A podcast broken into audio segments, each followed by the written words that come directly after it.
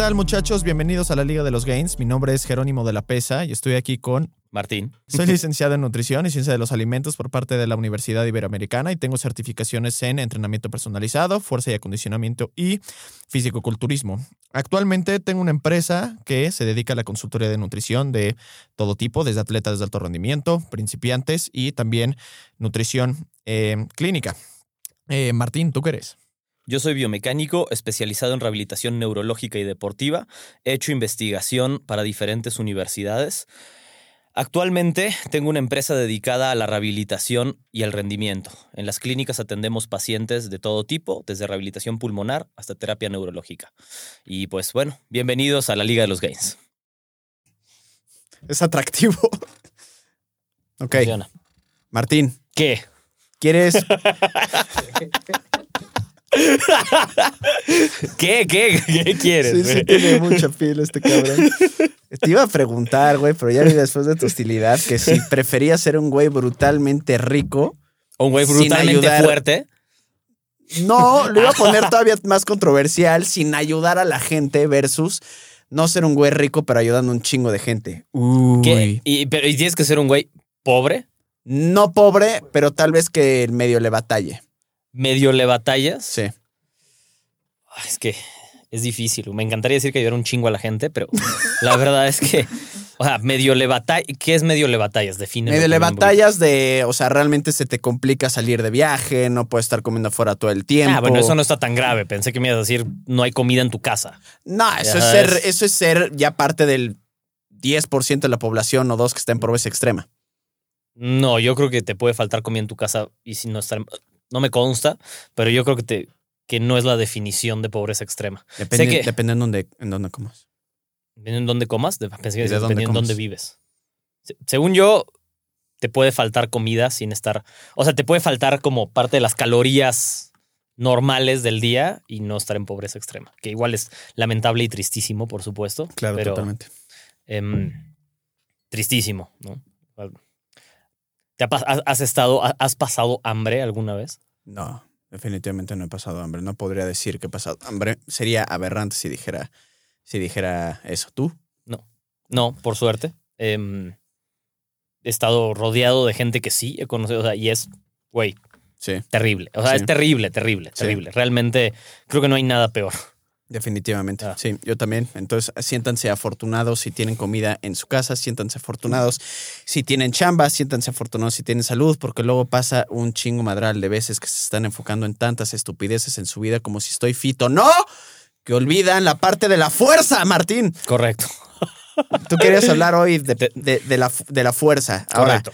vamos a... a- a- Y no la de Star Wars. Esa también la podemos hablar otro día si quieres, pero Estoy ahorcando a Martín virtualmente con mis manos de Play- ¿Virtualmente? de, Play, de. Pero es que solo los que están viendo en YouTube están viendo lo que estoy haciendo. En fin. También me están tomando fotos aquí. tú, tú dirías que... ¿Cuánto sabes de la fuerza de Star Wars tú? Yo diría que me declaro una persona con un alto contenido de midiclorias. Ah, algo sabes de la fuerza de Pero Star Wars. no me han entonces. descubierto todavía. Estoy en una de las lunas de Tatooine, güey. Entonces, por ahí ando, por ahí ando. Sí, no soy tan geek, me gusta, me gusta. Como cualquier güey, siempre quise tener mi lightsaber y estaba frustrado en la vida con eso. Este, pero bueno, no todo se puede en la vida, pero lo que sí se puede es tener fuerza. Eh, Correcto. Entonces, eh, Martín, queríamos hablar, Martín especialmente quería hablar el día de hoy porque se sentía con energía para hablar de cosas técnicas, pero al mismo tiempo funcionales. Y con funcionales me refiero a que la podamos no nada más aplicar, pero que veamos el por qué en cierto sentido es, no voy a decir tan justa y necesaria para no sonar controversiales como, como, como no nos gusta, pero que realmente creo que mucha gente no la aplica porque no conoce realmente como sus beneficios, Correcto. eh, no solo a- en- desde, desde el punto de, de- de vista de salud, ¿no? sino también incluso para performance, ¿no? que, es, que, es, que es muy importante y puede, puede ser muy útil para sus diversas actividades, y también cómo la podemos eh, implementar, ejecutar, programar Pero, eh, pues para todo eso vamos a, y es más, qué bueno que hablamos de este, de este tema porque no sé si has escuchado, pero por ahí que ah, hoy me tocó fuerza y es como hoy me tocó fuerza haciendo Sí, body 14 bar. reps, sí, sí, ¿no? sí. Y haciendo body bar, güey, ¿sabes? O, o haciendo eh, taller en comando. Es como, bro, eso no es, no es fuerza. Entendemos por qué están confundiendo el concepto. Correcto. Sin embargo, para poder realmente, eh, pues, poner bien las cosas dentro de la mesa y, y- y- y poner bien el concepto y para qué sirve y qué significa. eh, Martín, ¿cómo definiríamos fuerza? Ok. em,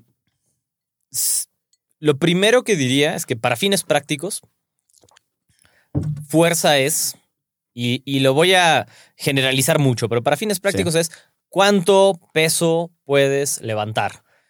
Y eso puede ser peso total o relativo a tu propia masa corporal.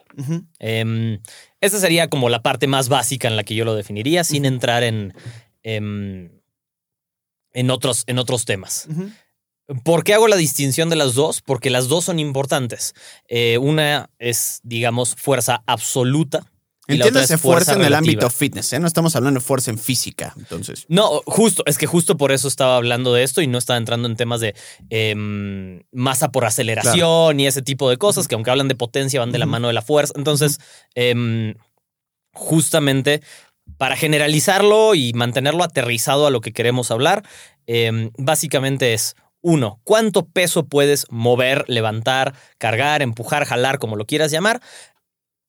Total Y cuánto peso puedes mover, empujar, jalar, levantar, etcétera, etcétera, relativo a tu propio peso. El número total lo podemos llamar la fuerza absoluta y fuerza el relativa. número correlacionado a cuánto pesas tú lo podemos llamar fuerza relativa. Las dos son extremadamente importantes. Em, creo yo que están en líneas generales en el mundo fit, activo, población general, olvidadas 100%. Totalmente y, de y acuerdo. malentendidas, además. o incluso, bueno, de la mano de malentendidas, mal aplicadas, Justo, justo. ¿no? Muy de la, muy de la mano. ¿Por qué, por qué decimos esto? Porque mm, em, olvidadas porque es una parte que no se entrena tanto, como que uno lo va ganando eh, en líneas generales de la mano de hacer otras cualidades, pero no se le dedica tiempo a hacer eso específicamente. De acuerdo. Si, si, si sucede como un subproducto de otra cualidad o de en tu entrenamiento, súper, pero no se le dedica tiempo a eso. Y eso lo veo en el ámbito salud, en el ámbito fit, en el ámbito desempeño.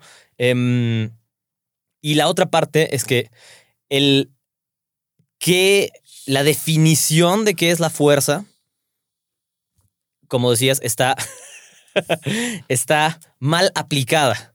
Porque, como tú decías, a veces lo tomas como en una clase, hacer pesas y es hacer fuerza. Y pues, eh, podría ser, pero no realmente, ¿no? O sea, que, que sí, que un poco de tu fuerza va a mejorar si estás haciendo entrenamiento anaeróbico, pues por definición debería mejorar un poco. Pero, Pero- pero, pero justo por lo mismo, y, y- y de hecho hace puta, unas semanas salió como el, el review más eh, como extenso y al mismo tiempo resumido de mm, eh, la correlación que hay, por ejemplo, entre fuerza y hipertrofia y viéndonos un poquito como la parte de la fuerza en la que sí está un poquito como mal interpretado, mal aplicado y ya se ha prostituido demasiado la pinche palabra para absolutamente todo. Pero, por ejemplo, justo con lo que acabas de decir, uno podría argumentar, pero güey, he aumentado mi fuerza en estas clases.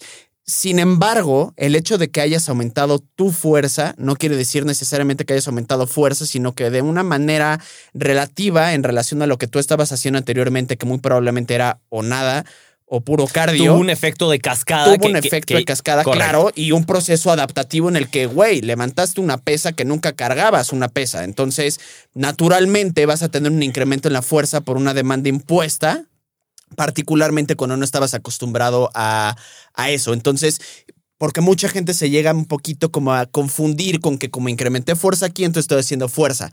Correcto. Pero eh, no, no, no, no va mucho como, como, como por ese lado al final. Tú mencionabas que cuando hacías entrenamientos sentías que estabas ganando fuerza, o la gente en general, es correcto, pero em, eh, como tú decías muy bien, es un subproducto de otras cosas y parte de eso es ir ganando un poquito más de fuerza. Pero en general no ves a casi nadie, excepto un nicho muy específico que le gusta mucho entrenar de esa manera, trabajar en esa cualidad. Em, ¿Por qué me parece importante trabajarlo? Yo durante mucho tiempo mm, tenía la idea que ante una igualdad de situaciones, la fuerza manda. O sea, es como la última ventaja, es la mejor ventaja. Después cambié un poco de opinión y, últimamente he tendido otra vez a pensar que, de nuevo, ante igualdad de condiciones, es una ventaja em, increíblemente útil que tener, de nuevo, en cualquier situación. Deportiva, fitness, de salud. De salud es importantísimo. Em, ¿Por qué lo digo? Porque em, si tu cuerpo puede producir más fuerza, en general, eso va a implicar que tus músculos son más resistentes, son menos propensos a lesionarse, que tus tendones, tus huesos y tus articulaciones son menos propensos a lesionarse y además que tienes un motor, por decirlo de alguna manera, más grande para poder generar energía o, poder generar movimiento. Y pues eso casi nunca es contraproducente. Se me ocurren algunos casos en los que puede ser contraproducente, sí, pero en general no lo es. Claro, sí, al final del em, día el tener más fuerza te hace un ser más funcional. Sí, correcto, correcto, porque puede ser más fuerza como para tan sencillo como pararte una silla. Yo, un ejemplo muy claro es una persona mayor, realmente mayor, que entonces le es un, es, un, esfuerzo muy grande pararse del piso, por ejemplo. Si se llegó a, si se bajan al piso o pararse de la cama ya es mucho esfuerzo. Eso, más allá de que pueda haber un problema de movilidad, que tal vez sí, pero en general ese problema de movilidad viene primero por una falta de fuerza. Entonces, si tienes una base más grande para poder pararte, pararte es menos cansado y como es menos cansado es menos peligroso y tienes menos riesgo de lastimarte mientras haces esa actividad. ¿Por qué? Porque cuando, mm, que este es el punto al que, al que iba, cuanto más cerca estás de hacer un esfuerzo máximo, que toma todos tus recursos hacerlo, más fácil es que te lastimes. De acuerdo. En todos los ámbitos. De acuerdo. Más fácil es que te fatigues, que te canses, que te lastimes, que algo salga mal.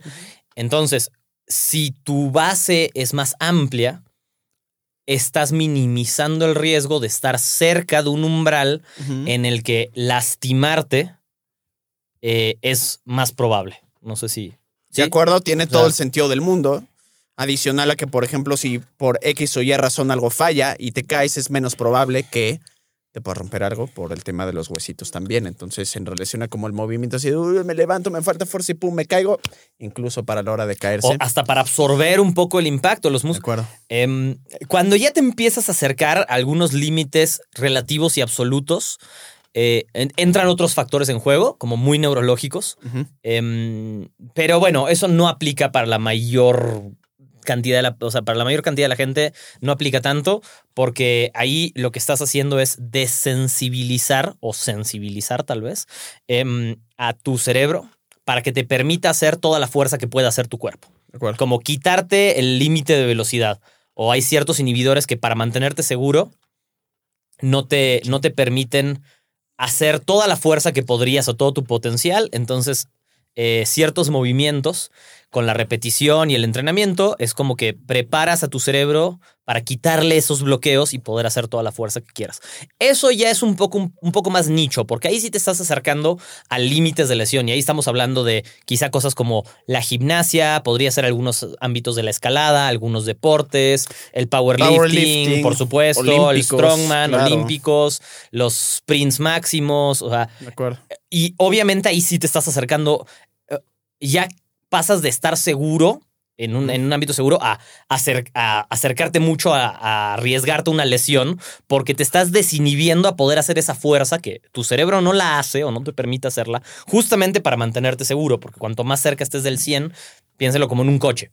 Si siempre lo tienes al máximo de revoluciones, pues es más fácil que algo se descomponga. De acuerdo. Entonces es lo mismo. ya cuando te vas a ese extremo, por supuesto que la fuerza, aunque puede tener ventajas, también te puede eh, lesionar, si quieres, o, o- o Ujú. tener un factor de riesgo más amplio, pero para la gran mayor parte de la gente eso no aplica.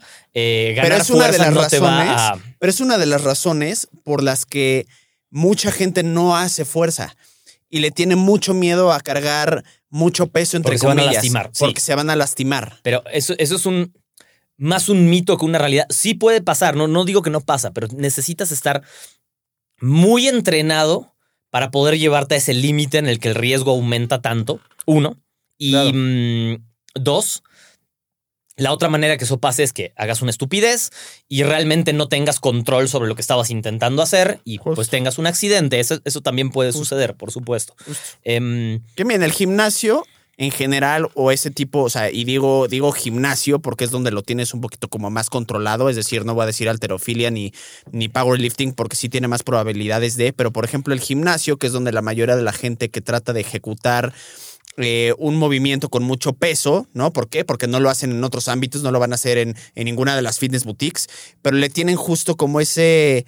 eh, como eh, miedito o es donde llegan a tener como ese miedito de poder cargar algo pesado, ¿no? Por el temor a, la, a, la- a lastimarse, que claro que es mito, pero de hecho es una de las actividades, si no es que la actividad con menor chances de lesiones por cada mil horas. correcto. Tienes, creo que, si no me equivoco, 1.3 o 1.4 lesiones por cada mil horas de entrenamiento. O sea, no mames, ¿cuánto es eso? No, correcto, correcto. Ya Completamente sabes, de acuerdo. Son, son pinches años. Correcto. Ya sabes, a menos de que, como tú dijiste, haces una completa estupidez, haces algo que está fundamentalmente mal. E- En clases, ¿sabes dónde sí veo ese riesgo? Por ejemplo, en cosas que involucren gimnasia o calistenia.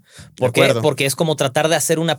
que es a donde me refería. Ahí no es peso absoluto. No piensen en, yo qué sé, hacer una barra, por decirlo, una lagartija a la que le agregues un montonal de peso. De acuerdo. Porque eso es como donde piensas y como que casi nadie hace eso. Pero si estás, yo qué sé, haciendo un front lever eh, o un Hércules o una sentadilla de pistola o Sí. alguna de estas habilidades, em, una plancha, y no me refiero a una plancha de abdomen, sino un plancha, el ejercicio de gimnasia, em, donde de repente, si no está muy bien tu progresión, puedes intentar hacer algo que rápidamente se te pasa eh, de lo que tu fuerza relativa puede absorber y entonces ahí sí te puedes lesionar feo. no, O y además por posiciones articulares que son un bueno, pero incómodas. es, es justo ¿sabes? eso, ¿no? Porque la manera de, de hacer más difícil un ejercicio que involucra a tu propio cuerpo, más allá de agregar carga, carga externa, que si somos muy estrictos, entonces ya no solo involucra tu Claro. propio cuerpo porque ya tiene carga externa, eh, es eh, cambiar el brazo de momento y la palanca en la que estás haciendo fuerza, ¿no? ¿Dónde, dónde va a estar? eh, ¿Dónde va a caer la fuerza? Y Claro. jugar con los ángulos, Y básicamente. juegan muchísimo en cierto. Y es muy difícil encontrar las progresiones adecuadas. No es que no existan, pero muchas veces como que uno salta de una a otra y en el, el inter de eso hace toda la diferencia. Puede ser 30, 40, 50, 60% más difícil de golpe. Imagínate que yo te diga, ah, súbele 60% a tu sentadilla en la que solo podías hacer dos repeticiones de golpe. Algo va a, a salir una mal. pierna, no mames. O sea, No. le pones toda la carga en una sola articulación y está muy perro. las posibilidades de que algo salgan mal se Son multiplican, altas, ¿no? claro. Entonces, ahí sí es donde puedo ver un riesgo en un formato de clase, donde se te puede pasar la mano rápidamente y sufrir una lesión. Em, pero eso es no un riesgo necesariamente de hacer fuerza, sino de no tener las progresiones adecuadas. No, y O- la, la misma actividad en sí. Correcto. La misma actividad. O sea, es como los levantamientos olímpicos, independientemente del peso, son Te puede movimientos caer una pesa. complejos. Sí, sí, y te O puede sea, caer una pesa en la cabeza. o sea, Exacto. em, Bueno, bueno, bueno, bueno. Disculpen. Em, ahora, hablemos de cómo entrenar fuerza. ¿no? ¿Quién era? Un poquito- No, era mi alarma. Ah, todo celoso aquí. ¿Quién era?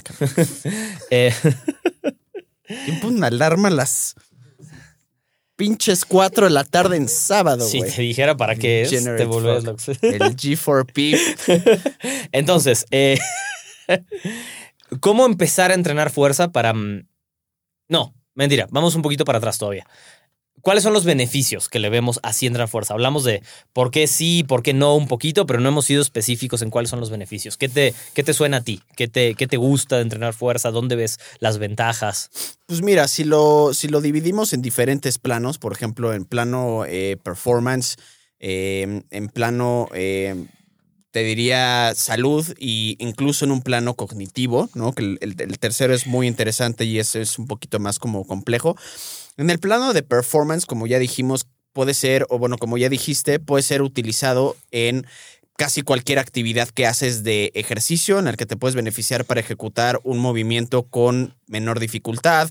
No necesariamente hacer más repeticiones, pero mínimo sí poder ejecutar un movimiento con mayor facilidad, ¿no? Dentro del ámbito del gimnasio, de las fitness boutiques, deportes incluso, ¿no? En el que cada vez se ha hecho más y más y más énfasis, no por nada vemos además una, eh, en, en los últimos especialmente como 30 años, un cambio físico drástico en casi cualquier deporte. El mejor ejemplo de eso es el golf, por ejemplo. Ve cómo cambiaron los golfistas. Están muy grandes, están muy fuertes. Hasta, hace, no sé, 25, 30 años. Tiger Woods fue el que hizo la gran diferencia ahí. Claro. Eh, tú veías muchísimos golfistas que eran gente mayor. Hoy en día. Rory McIlroy está mamadísimo. Hoy en día, cuando es muy raro ver un, golfista profesional que sea mayor. Muy raro. Muy raro. ¿Por qué? Porque el físico ahora es un papel importante importantísimo en, en, la disciplina.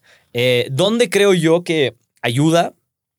Ayuda, como decíamos, a prevenir lesiones, pero además ayuda mucho en tener una mayor base.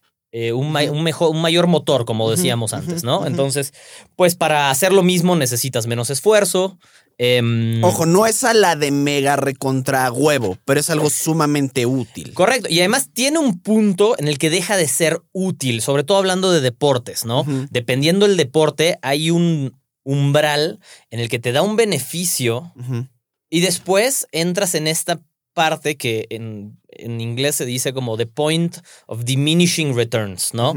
Lo que necesitas para volverte más fuerte, los recursos que tienes que dedicarles, a volverte más fuerte, ya no van a ser útiles por los resultados que te van a dar en tu disciplina. Y eso cambia de disciplina en disciplina. No, y hay un threshold también. O sea, al final no, no, te estás dedicando a powerlifting. No vas a seguir por el resto de tus días jugando tenis, tratando de hacer fuerza y fuerza y fuerza. O sea, la vas generando en cierto punto y a partir de ahí es, irlo manteniendo. Es lo que necesitas. Y eso va, va a depender de tu disciplina, de cómo eres tú, de cuál es tu estilo de juego, de cuál es. Pero hay un punto en el que, si no, el tipo más fuerte pues sería el mejor atleta de todas las cosas al mismo tiempo.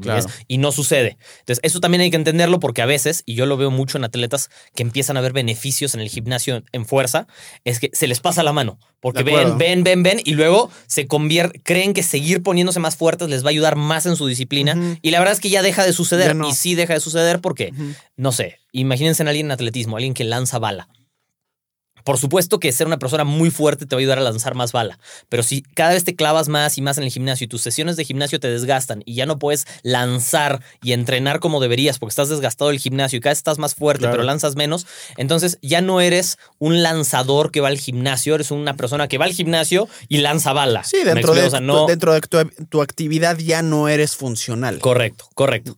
Eh, sí vale la pena tener eso en mente porque a veces se nos pasa la mano, pero es raro que se nos pase la mano. O sea, no.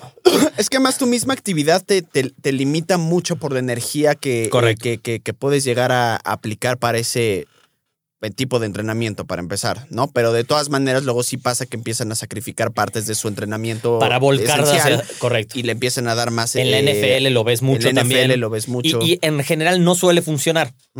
Exacto. No, no, vas a ver un declive en, claro. en el rendimiento en la cancha. Seguro en el gimnasio les va mejor. Claro. Pero en la cancha no. Y pues eso es lo importante, ¿no? Em, pero bueno, en líneas generales, tener esa base de fuerza te va a ayudar muchísimo en tu desempeño. Em, en cuanto a salud, tener esa base de fuerza, lo mismo que decíamos, te va a mantener protegido, te va a cuidar, vas a tener mejor integridad en las estructuras de tu cuerpo. Eh, Menor desmineralización, ¿no? O sea.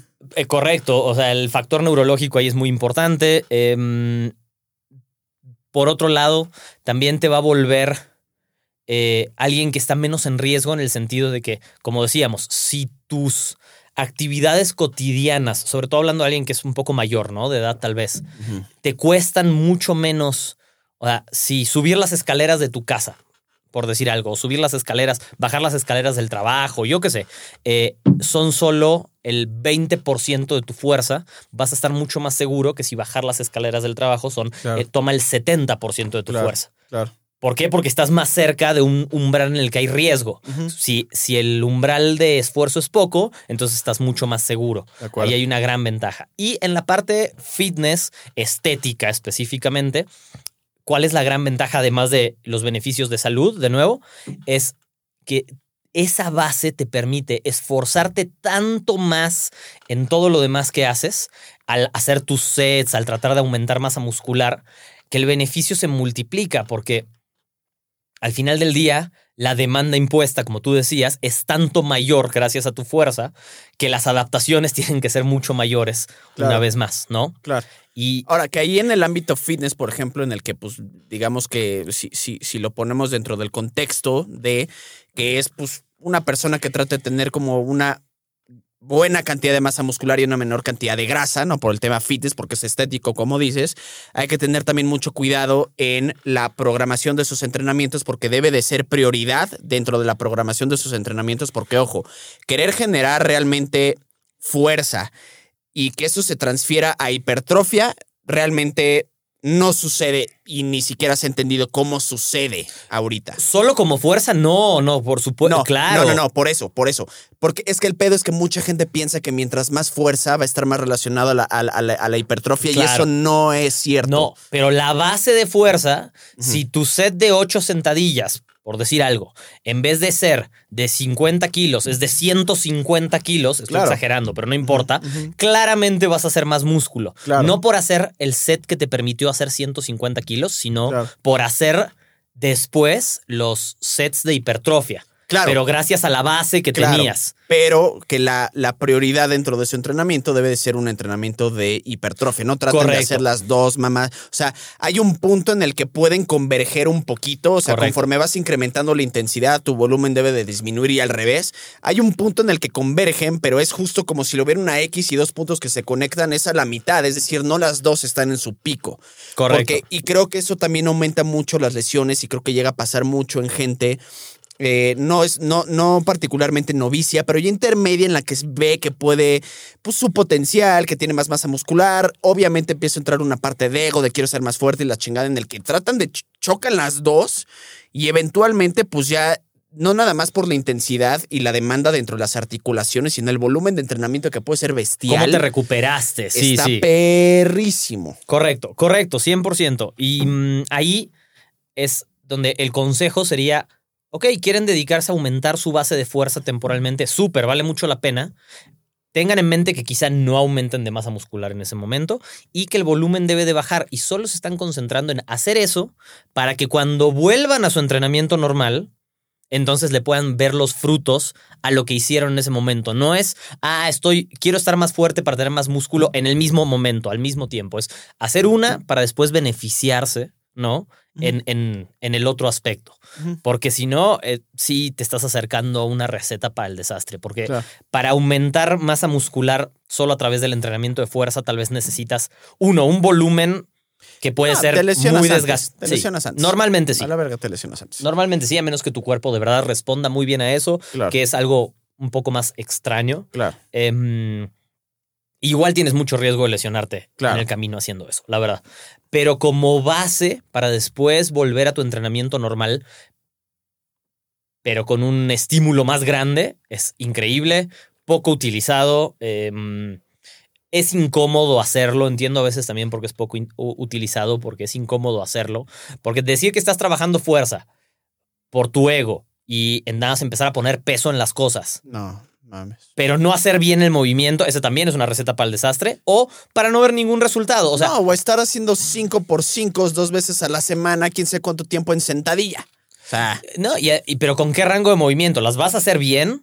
No, o incluso Órale. bien hechas. O sea, es un ejercicio demasiado demandante en todos los sentidos para que lo programes dos veces a la semana, cinco por cinco, con todo lo demás que haces. Sí, vienes realmente. Todo el tiempo. Correcto. ¿Ya sabes? Correcto, correcto.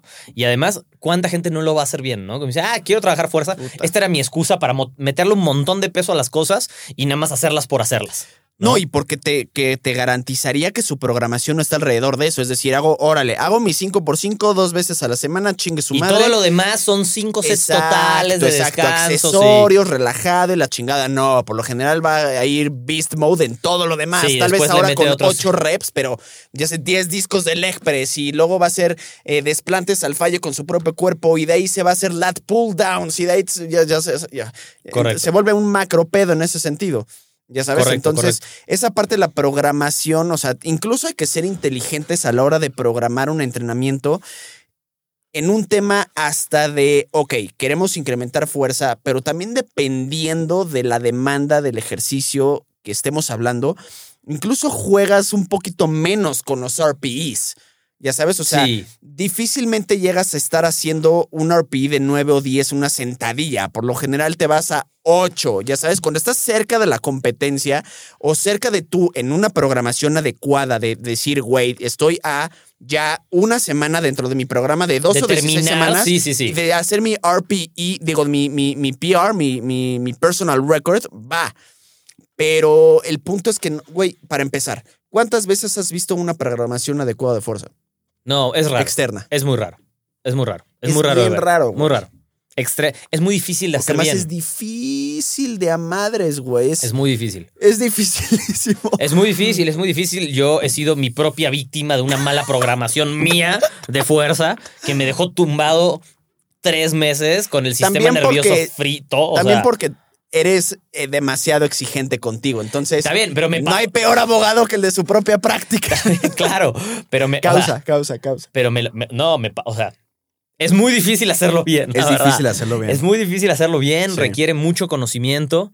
Em, por ejemplo, algo donde, donde yo recomendaría empezar, quien quiera agregar un poco de fuerza a su entrenamiento si no lo ha hecho y vale ¿Has mucho visto la el pena. video de este entrenador, güey? Que está entrenando unos squinkles, se pone una barra tras nuca y dice, we're gonna squat. You're gonna go down. Like you're shitting over a hole. ¿Ya sabes? You're gonna squat deep fucking down. No mames, está caguísimo. Te lo va a mandar luego. De sobre cómo comenzar. Agarra la barra, póntela, baja hasta el puto piso, recoge con el culo un post-it y sube, güey. ¿Ya sabes? Luego te lo va a mandar. Así, es deben- así deben de empezar, hijos de puta. Ah, Lo, lo- lo primero que, mm, que, que yo diría es, ok, para hacer fuerza en estándares generales, no necesitas hacer menos de cuatro repeticiones. No necesitas hacer menos de Espérate, cuatro. déjame pongo un paréntesis de volada. Hay ejercicios para hacer fuerza que, ojo, más que fuerza, y esta es la, una de las razones particulares por las cuales es tan famoso el mamado que hace leg press pero no hace sentadillas, es que la sentadilla realmente requiere de Todos tus más que cualquier otra cosa, skill, Correcto. habilidad. O sea, no estás haciendo un puto leg press, no estás haciendo un lat pull down. O sea, la sentadilla requiere de mucho entrenamiento por un tema de técnica. Es un Correcto. punto, es un punto importante. Muy importante.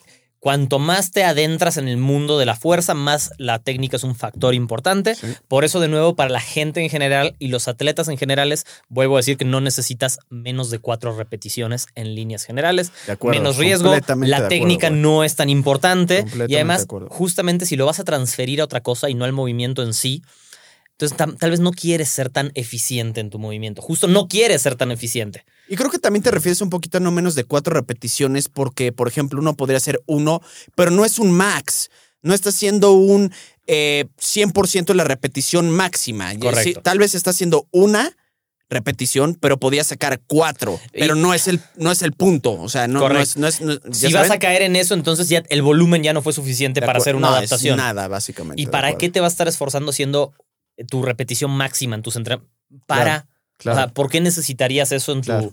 No, o sea, es mucho riesgo. de acuerdo. Em, pero entre 4 y 6 repeticiones creo que es un buen rango para trabajar la fuerza. La gente no suele trabajar ahí o cuando lo hacen es con una carga ridículamente baja. claro. O sea, si tu si tu set de cuatro repeticiones es casi el mismo peso con el que hacías 15, O muy alta y lo hacen del culo, güey. o- o- también, también, es verdad, es verdad. Em, pero empezaría por ahí, entre 4 y 6 repeticiones, con suficientes descansos entre set. No es el momento de hacer super No, series, tres, no es el momento de minutos, descansar una madre 30 así. segundos. Exacto. Em, se siente raro, sí, como que dices, es que Por no eso estoy haciendo tanto. se, sacan, se tardan tres años en el puto Sí, gimnasio. se sacan su silla, o sea, el catre. sí. Eh, La sí, serie de Netflix. es extraño, quizás sientes que no hiciste tanto como podías hacer, correcto, pero vale la pena de todos Sí. modos poco a poco dedicarle ese tiempo a, a trabajar en tu fuerza. ¿Tiene que durar mucho el, el periodo que entrenes en tu fuerza? No, creo que cuatro semanas para mucha gente es más que suficiente para empezar. Em, ahora, ¿qué sí hacer? Es trabajar fuerza con movimientos que ameriten trabajar fuerza. Alguna variante de sentadilla, alguna variante de peso muerto, alguna variante de barras, Sus alguna variante de bench press, algún accesorio, alguna, alguna variante de un movimiento, un press de hombro. Yo, yo diría más un press de hombro con bench press. Esos ya son preferencias, ¿no? Un poquito. Em, Preferencias extrañas. como correcto. Eh, mm, siempre. Ujú, ujú, ujú. Va- Ejercicios que ocupen muchos músculos al mismo tiempo para ver el resultado deseado. Hacer tu max, a- trabajar fuerza en un curl de bíceps o en un leg extension. No digo que no tenga su lugar. Oye, Martín, hacer un curl de bíceps pesado es un ejercicio full body. Sí. Si no han hecho 5 por 5 de curl de bíceps, hijos de perra, las sentadillas se quedan cortas, culeros. Sí, pero no lo hagan, no lo hagan. No, No, sí háganlo, sí háganlo, sí háganlo. Y mándenme video. Generando problemas. Ya sé, güey. Pero excelente, ¿no? Ma- Curl de bíceps con barra Z bien pesado. No cinco. mames, Un güey. Quieren unos antebrazos de pinche dios griego Hombros, güey, trap. No. Todo menos bíceps.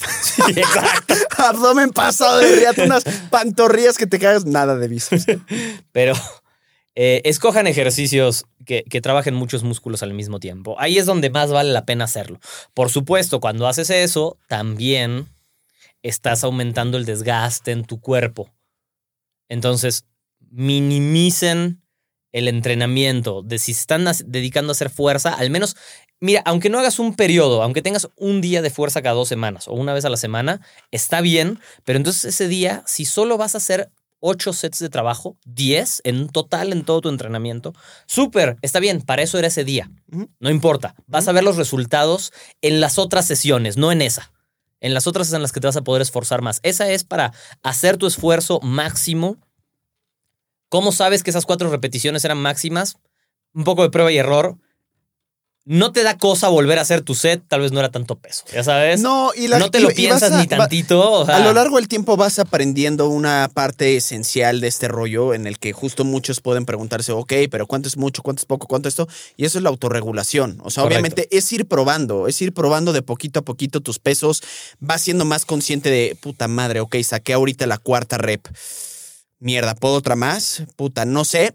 Ok, ahí déjalo. Y lo hiciste muy bien, ese fue, escogiste bien. Sacaste tu cuarta, decías fácil, tenía otras cuatro, pues fue muy poco peso. Exacto, Ya sabes, o sea, exactamente. viceversa. Tenías que hacer cinco, hiciste tres y a duras penas, De acuerdo, mucho peso. de acuerdo. Ah, em, Mucho texto.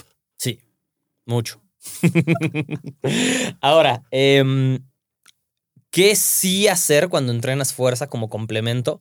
En general, no está mal em, descansar más entre sets. No está mal agregar un accesorio si quieres, un accesorio que vaya de la mano de eso. Puede tener sentido. Em, deja, poner ese día lejos de otros días de entrenamiento. Si entrenaras fuerza y, por ejemplo, tu main lift en general dentro de tu programación es sentadilla, ¿qué accesorio? ¿Uno o dos? Dame dos accesorios que utilizarías. ¿Cuáles serían tus dos accesorios of en choice? esa sesión, Sí. mm, yo te diría que alguna especie de leg curl para mí. Alguna especie de leg curl, ya sea con máquina o, o algo que haga single leg, quizá alguna especie de hip hinge. Em, y o probablemente algo de pantorrilla para complementar. Suficiente.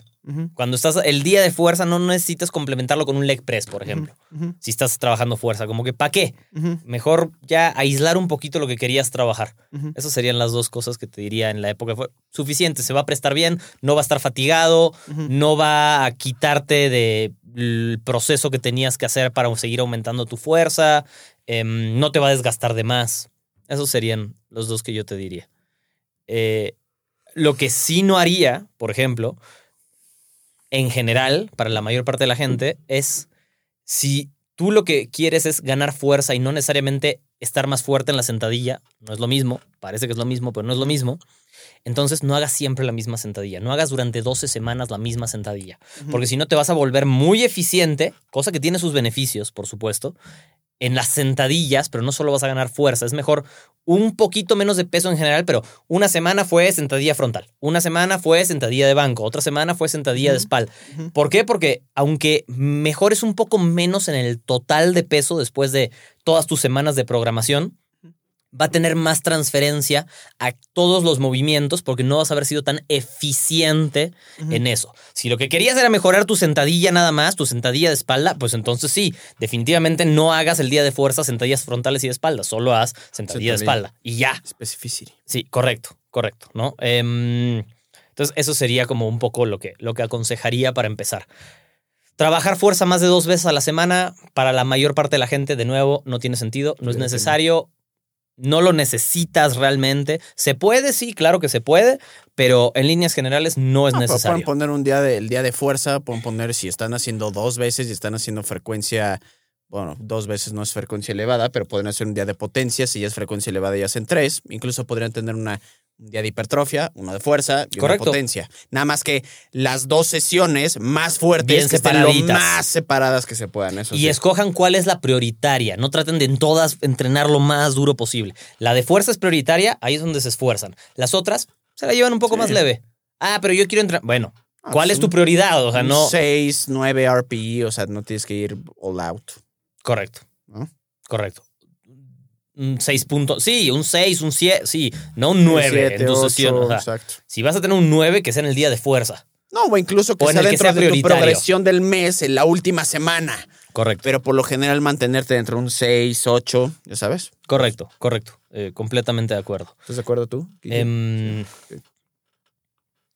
No teman que hacer pocas repeticiones. Mucha gente también cree que tener demasiado peso en las cosas, y de nuevo, peso puede ser peso agregado a una barra o mecánicamente o relativo a tu peso, la, la- la variante, pero que te va a poner muy grande, muy choncho, muy bulky, muy, no sé, escoge lo que quieras.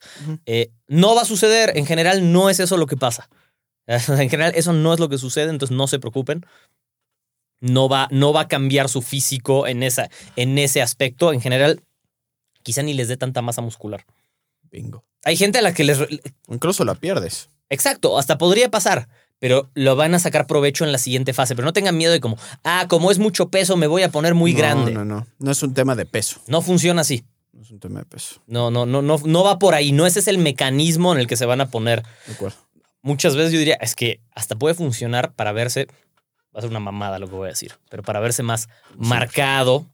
¿Por qué? Por el tonus en el sistema. O sea, no es el motivo para hacerlo definitivamente, pero claramente no van a crecer de peso solamente porque, o sea, crecer ustedes, tener más músculo, ponerse grandotes y feos porque levantan mucho peso. Eso eso No, es nada ve, más no. un sesgo de ver a la gente que levanta mucho peso y lo que involucra Pero y entonces incluso pensar que te pones así. fisicoculturistas, por ejemplo, o sea, salvo que seas Ronnie Coleman por sus videos más famosos, pero güey, los ves luego cargando no mucho peso, pero porque los güeyes están haciendo repeticiones más elevadas y tienen un volumen muy cabrón, o sea, pero no están haciendo particularmente todo el tiempo las pinches mancuernas de 200 libras para Para lo que para, sea. para for, for reps, ya Correcto. sabes, o sea, eso no, no, no, no suele pasar en fisicoculturismo. no, no, no. Y es raro. Y es cierto que los fisicoculturistas ultra fuertes o las fitness models ultra fuertes em, Están hechos. se ven, seguro, pero además se ven como con cierta grosor en los músculos, no sé cómo explicarlo. Es verdad, sí, pero esos son años y años de entrenamiento junto con la otra parte. ¿no? se dedican a eso, güey. O sea, no Es diferente. cabrón. Em, No están haciendo las. Por ejemplo, yo hice una rutina de 35 minutos. No están haciendo esas mamadas, güey. Ya sabes. O sea, también ya voy a dejar de empezar a hacer estupidez. Ya voy a dejar de hacer estupideces y realmente me voy a dedicar mi hora y media para ponerme bien pinche mamado. tu máximo, 90 minutos antes de que tengas, antes de que se te vaya el cortisol a las nubes. A las nubes, exacto. Em, ahora, ¿dónde Entrenar en el gym. es la parte más fácil para hacer fuerza hacerlo en el gimnasio? es muy difícil trabajar fuerza en otro, en otro ambiente. Se puede, sí, de nuevo, en la parte de eh, gimnasia slash calistenia, eh, se puede trabajar la fuerza. Sí, es difícil, las progresiones son mucho más complicadas. Siempre es más fácil agregar 2.5 libras a lo que estás haciendo que la progresión de gimnasia en la que el cambio no te va a agregar un equivalente de De 2.5, acuerdo. quizás un salto de 40 o de, De acuerdo. 30 y hace toda la diferencia del mundo. Si se puede, tienes que entender bien cuáles son las progresiones para poder hacer eso. De acuerdo. Em, fuera de eso es muy difícil incrementar la fuerza en otro ambiente. O sea, en un ambiente de clase grupal, uff, está muy complicado por, por la Pero, naturaleza Martín, de la clase. me- me vuelvo mejor en Zumba. Seguro te mueves mejor, pero incrementar tu fuerza está más complicado hacerlo en Zumba o hacerlo en, un, en cualquier clase de clase grupal. Es muy difícil incrementar tu fuerza. ¿Quieres bailar? Em, ¿Dónde, a quién no le recomendarías, por ejemplo, que, que se pongan más fuertes, que trabajen en su fuerza? definitivamente te diría, definitivamente te diría a alguien que maybe, y está medio, medio complicado, pero que maybe tiene una lesión sumamente fuerte, complicada, eh, que realmente sí, por medio de múltiples diagnósticos y doctores les digan, güey, tú, brother, ya no eres. Porque, güey, ¿cuántos, ¿cuántas personas no hemos visto en general, como en, en- el tema de, de la media, o incluso tú, que, güey, pueden tener lesiones muy fuertes, pero que pueden llegar a, a- a mejorar? Obviamente es un mega ultra No trabajo. solo mejor, no, pero al revés, muchas de esas lesiones lo que necesitan es tener fuerza Claro, otra vez, no, solo no trabajar. Claro, Claro, que hay casos en los que eso es real, sí, hay casos en los que debe decir, no, no, no. pero esos casos extremos es el único lugar en donde yo veo el, que el güey realmente se partió la pinche espalda, se destrozó por completo la rodilla porque lo atropelló un coche, una pendejada así que si digas, güey, maybe ya no eres candidato por la seriedad de tu lesión. Pu- puede Maybe, ser, y en ese caso te diría quizá, pero eres candidato a mejorar tu fuerza en todo lo que no involucre donde estuvo esa lesión para mantenerte más sano. Ah, yo me enfocaba como en un área específico. parte- o sea, sí, No, sí. fuera de eso, güey, la neta no se me, no se me ocurre, güey. Yo, mira, yo podría Maybe pensar... de 100 años y ya, güey. Y Yo, ya, güey. yo, yo podría pensar, por ejemplo, eh, en alguien que realmente no tiene nada claro lo que hace en su entrenamiento. Entonces, que, que no sabe regularse, que no sabe cuál es su intensidad, que no entiende por qué entrena de cómo entrena. Entonces, si no tienes nada claro en lo que estás haciendo, solo trabajar en tu fuerza podría llegar a ser una mala idea. Pero es que estás hablando del 97% de la población, güey. No, porque el Nadie 97%, sabe, pero el 97% de la población, como dices, o sea, sabe lo que quiere hacer, entonces puede tener sentido. Pero cuando dices, yo me refiero al caso y es como, ah, yo quiero hacer, ¿qué haces de ejercicio? Me pongo un chaleco que compré y hago cin- 500 burpees con mi chaleco. No necesitas stupid. trabajar, Exa- exacto. Pero fuera de eso, todo el mundo se ve beneficiado de trabajar eh, fuerza de, De una acuerdo, forma u otra. Todos, todos, todos De acuerdo. nos vemos beneficiados de involucrarlo en nuestro entrenamiento. Em, muchos de nosotros no sabemos qué tan bien nos podemos sentir cuando tenemos más fuerza, ¿no? O sea, realmente cómo cambia nuestro día a día cuando, cuando tienes más fuerza, las cosas no te molestan. em, ¿Quieres sacarle un pedo a un cadenero? Entrena fuerza. Va a decir, quieres ah, la sacarle un pedo madre, a este hijo de perra no, no está tan sí, fácil no se de mueve sacar, tan fácil como pensabas. Yo a veces veo, por ejemplo, em, muchas personas que cambia de- algo tan sencillo como cómo subir las escaleras. O sea, ¿cuántos se cansan subiendo escaleras? Y a veces dices, ah, es que me falta aire. Y muchas veces no te faltaba aire, te faltaba fuerza. No era aire lo que te faltaba. Mis piernas. Ajá. Se te estaban cansando tanto los músculos que todo el oxígeno se iba para allá y te faltaba el aire. Claro. No, no era tanto, no era tanto el aire lo que te faltaba, te estaba faltando fuerza. Y así se ve en muchísimas cosas del día a día. Cómo te mueves, em, te sientes más seguro, ¿no? Y no me refiero a te sientes más seguro porque estás muy mamado. No, te sientes más seguro en tus movimientos. Y sí sucede. Y es difícil de explicar si no sientes ese incremento en tu fuerza en el día a día. ¿Por qué? Porque por nuestra manera de vivir, así como hemos perdido mucho nuestro, nuestra capacidad cardiovascular, es Nuestro verdad, cam- nuestro camino. Pero también hemos perdido mucho nuestra fuerza. Entonces recuperarla hace que nos sintamos mucho mejor en el día a día, inmediatamente. Em, quien practica un deporte de manera recreativa, ni siquiera de manera más seria, se va a sentir mucho mejor teniendo un poquito de fuerza, menos frágil, más seguro de sí mismo, porque te tocan, te chocas, haces cosas y o sea, se te se te movió chueco el pie porque te resbalaste cuando, y entonces estás más seguro en lo que haces. Vale mucho la pena, en mi opinión, trabajar. Trabajar esa cualidad, la tenemos un poco olvidada. Eh, no es la cosa más divertida de trabajar para mucha gente. Hay gente que lo disfruta, pero en general eh, es lento. Particularmente te diría que para el intermedio dentro de su actividad. Como principiante eres un baboso, mejor entrena para estar, o sea, el mismo, el, el simple Lo hecho vas de a estar ganar. cargando pesos lo vas a ganar. Correcto. Pero ya siendo intermedio y con intermedio, pues que eres un broski que ya lleva unos cuatro o Un cinco años entrenando, sí. ya sabes. O, o sea, unos dos años de hacerlo muy en serio, o sea, de hacerlo bien. pero bien, muy bien. en serio, güey, ya Sí, sabes. sí. Entonces, Entonces, vale pero, la pero pena. incluso, incluso te diría que todavía cuando llevas ese tiempo, a mí, a mí particularmente se me hace, eh, y eso por un tema observacional, que todavía estás como muy verde y muy inmaduro. Puede ser. ya puede sabes. ser. O sea, te está todavía jugando como el, eh, voy viendo cambios y eso todavía te puedes hacer como un poquito como más arrogante dentro de tu misma práctica, ¿no? Te falta todavía mucho camino por recorrer, especialmente te voy a decir cuándo.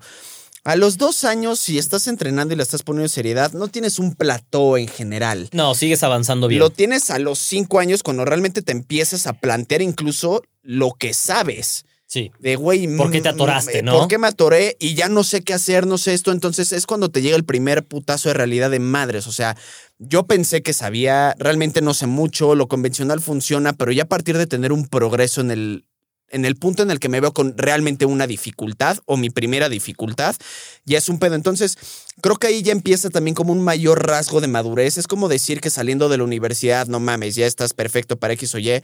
Güey, probablemente te llega esa madurez el en, los, en los siguientes años de la chamba, ya sabes. Entonces, y especialmente como requiere, como ya hablamos, no nada más de una mayor, eh, de una mejor programación, sino también de, güey, sácate el ego un poquito hacia afuera, porque el ego puede ser tu Peor enemigo. cruz Ahí y sí. tu peor enemigo, Sí. ya sabes. Ahí sí. Entonces, inicialmente la vas a ganar. Estás, estás levantando pesas, vas progresando, vas progresando rápido. Es tu mejor carta, el mejor momento para tener resultados rápidos. Después realmente se vuelve una cu- es cuesta arriba, ¿no? Porque se tarda mucho más. Entonces, ya cuando uno tiene un poquito como más de madurez en ese sentido, ¿no? Yo ya los pondría como realmente bloques reales de fuerza. Ahí es cuando yo idealmente los, los, los Lo pondría. empezarías a. Ok, puede ser, sí, sí, lo veo, lo veo. Yo, si no te Em, parece, dime, güey. No, me parece, me parece. Entonces, ya, como conclusión, entrenen fuerza, ya sea de manera directa o indirecta. Ténganlo en mente. Dejen el ego afuera cuando entrenen fuerza, por favor.